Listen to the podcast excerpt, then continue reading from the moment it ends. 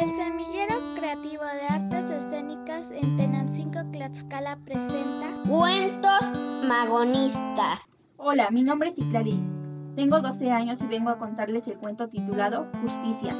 El gobernante, el burgués y el clérigo aquella tarde en la sombra de un fresno que lucía vigoroso en el cañón de la sierra. El burgués, visiblemente agitado, estrujaba entre sus manos regordetas un cuadernito rojo y decía entre suspiro y suspiro, todo lo he perdido, mis campos, mis ganados, mis molinos, mis fábricas, todo se encuentra en poder de los desarrapados. El gobernante, temblando de rabia, decía, este es el acabose, ya nadie respeta la autoridad, y el clérigo elevaba los ojos al cielo y decía confundido, maldita razón, ella ha matado la fe. Los tres personajes pensaban, pensaban, pensaban.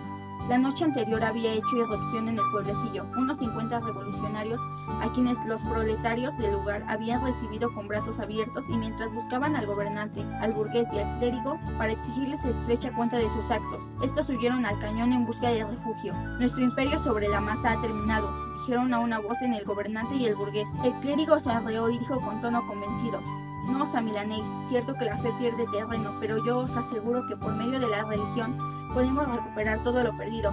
Por lo pronto, parece que las ideas contenidas en ese maldito cuaderno han triunfado en el pueblecillo, y triunfarán ciertamente si permanecemos inactivos. No digo que esas malditas ideas gozan de simpatías entre la plebe, pero otros la rechazan, sobre todo las que atacan directamente a la religión. Y entre esos, últimamente es entre quienes debemos fomentar un movimiento de reacción. Afortunadamente pudimos escapar, los tres, que si hubiéramos permanecido en las manos de los revolucionarios, las viejas instituciones habrían muerto con nosotros. El burgués y el gobernante sintieron como si se les hubiera librado de terrible carga. Los ojos del burgués chispearon encendidos por la codicia. ¿Cómo? ¿Con qué sería posible para él volver a disfrutar de la posesión de sus campos, de sus ganados, de sus molinos y de sus fábricas?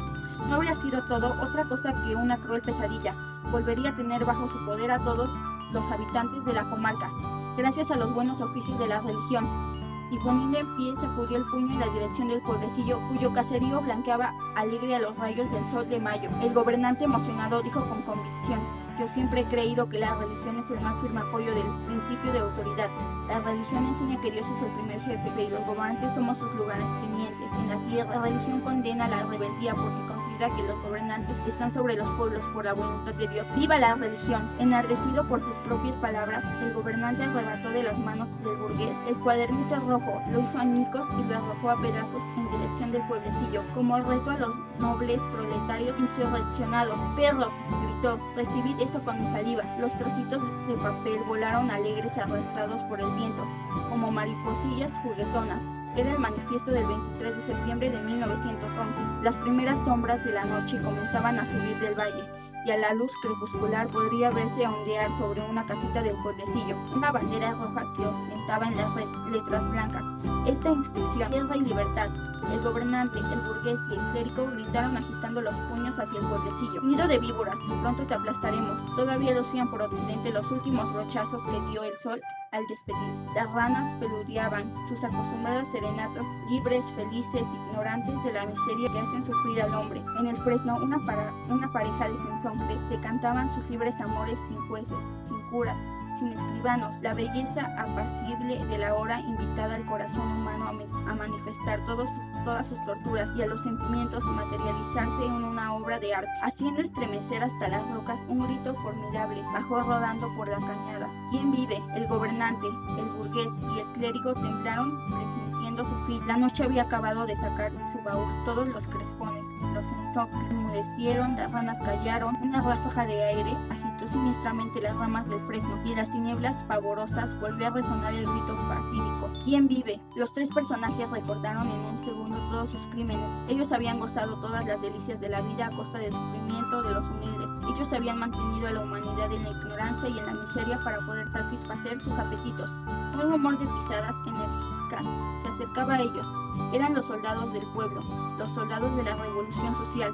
Una descarga de fusilería hizo rodar sin vida a los representantes de la hidra de tres cabezas, autoridad, capital y clero. Publicada en Regeneración, Cuarta Época, número 192, 13 de junio de 1914, página 4.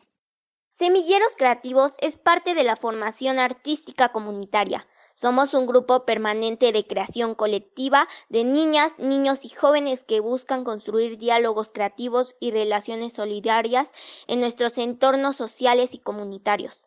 Cultura Comunitaria, Secretaría de Cultura, Gobierno de México. Este programa es público, ajeno a cualquier partido político. Queda prohibido el uso para fines distintos a los establecidos en el programa.